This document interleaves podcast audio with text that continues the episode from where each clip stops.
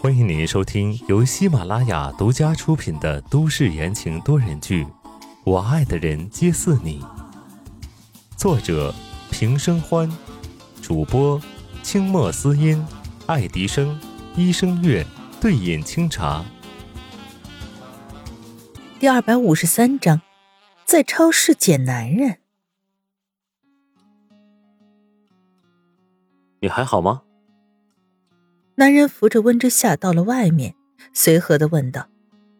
男人身量很高，衬衣西装，头发软软的贴在额前，戴着一副金丝边的眼镜，看起来很斯文，动作很绅士，行为有度。温之夏稍稍一呆。胸口处的心脏逐渐的趋于平静，眼中的亮光也暗了下去。他怎么能够凭借一个熟悉的香水味就以为是他呢？又不是只会他才用。我没事儿，谢谢你。迅速的恢复了仪态，温之夏礼貌的跟眼前的男人道了谢，推着购物车正要离开，谁知男人一把扶过了把手，笑了笑。你是孕妇，这里人太多不安全，我送你过去吧。本想说不用，但看着不断冲过来的大妈们，温之夏改变了主意，点了点头。那麻烦你了。一路上，温之夏知道了眼前的男人叫做方正清。两个人刚到进口食品区，叶帆嗖的一下从里面窜出来，目瞪口呆。夏夏。你逛超市还捡男人？呸呸呸！温之夏囧得很，掐了叶帆的手臂。方正清忍不住勾起唇角笑了笑。温之夏将叶帆抱在怀里的东西尽数放进了购物车里，伸手去抓着把手，歉意道：“方先生辛苦了，我们自己来就可以了。”方正清双手灵活了一分，将两辆购物车都抓在了手里。两位都是孕妇，还买了这么多东西，让我来帮你们。说完，也不顾两个女人回答，径直推着往收银台去了。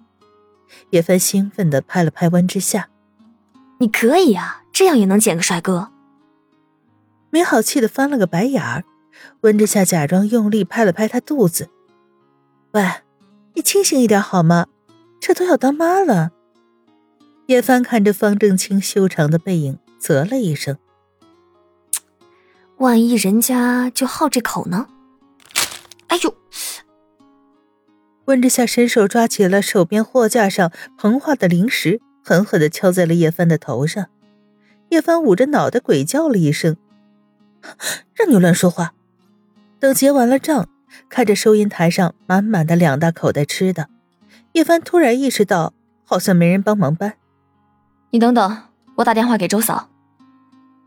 叶帆伸手准备掏电话，手一放，脸就垮了。那个，我好像忘记带手机了。温之夏深吸一口气，努力的压下了火气，似笑非笑的看着叶帆：“你怎么不把你自己都忘带了？得，还是自己慢慢的往回搬吧。”温之夏瞪了叶帆一眼，后者缩了缩。两人抬手准备拎起袋子的时候，手上忽然一轻，东西被方正清拿走了。送佛送到西，我替两位拎回去吧。方正清轻松的走了出去，温之夏和叶帆都没反应过来，等回过神来，方正清已经走到了门口，两人对视一眼，无言的跟上了。穿过马路，来到了小区门口，温之夏笑着道。真是麻烦方先生了，有点不好意思呢。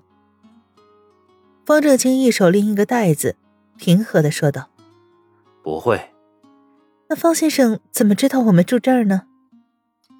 温之夏还是笑盈盈的。方正清脚步一顿，刚刚从超市出来，方正清明明比他们快了半步，就好像知道他们住在哪儿，直直的往小区里走。片刻。方正清从容不迫的解释：“我看你们两个孕妇还什么都没带，想来是住在附近的。引起一下不必要的误会，实在抱歉。”方正清将手里的东西放下，提出了解决方案：“那我就送二位到这里吧，你们可以让物业帮你们搬上去。那一脸心胸坦荡的样子，倒是让温之夏和叶帆不好意思了。平白无故的怀疑第一次见面帮忙的人，好像有些说不过去呢。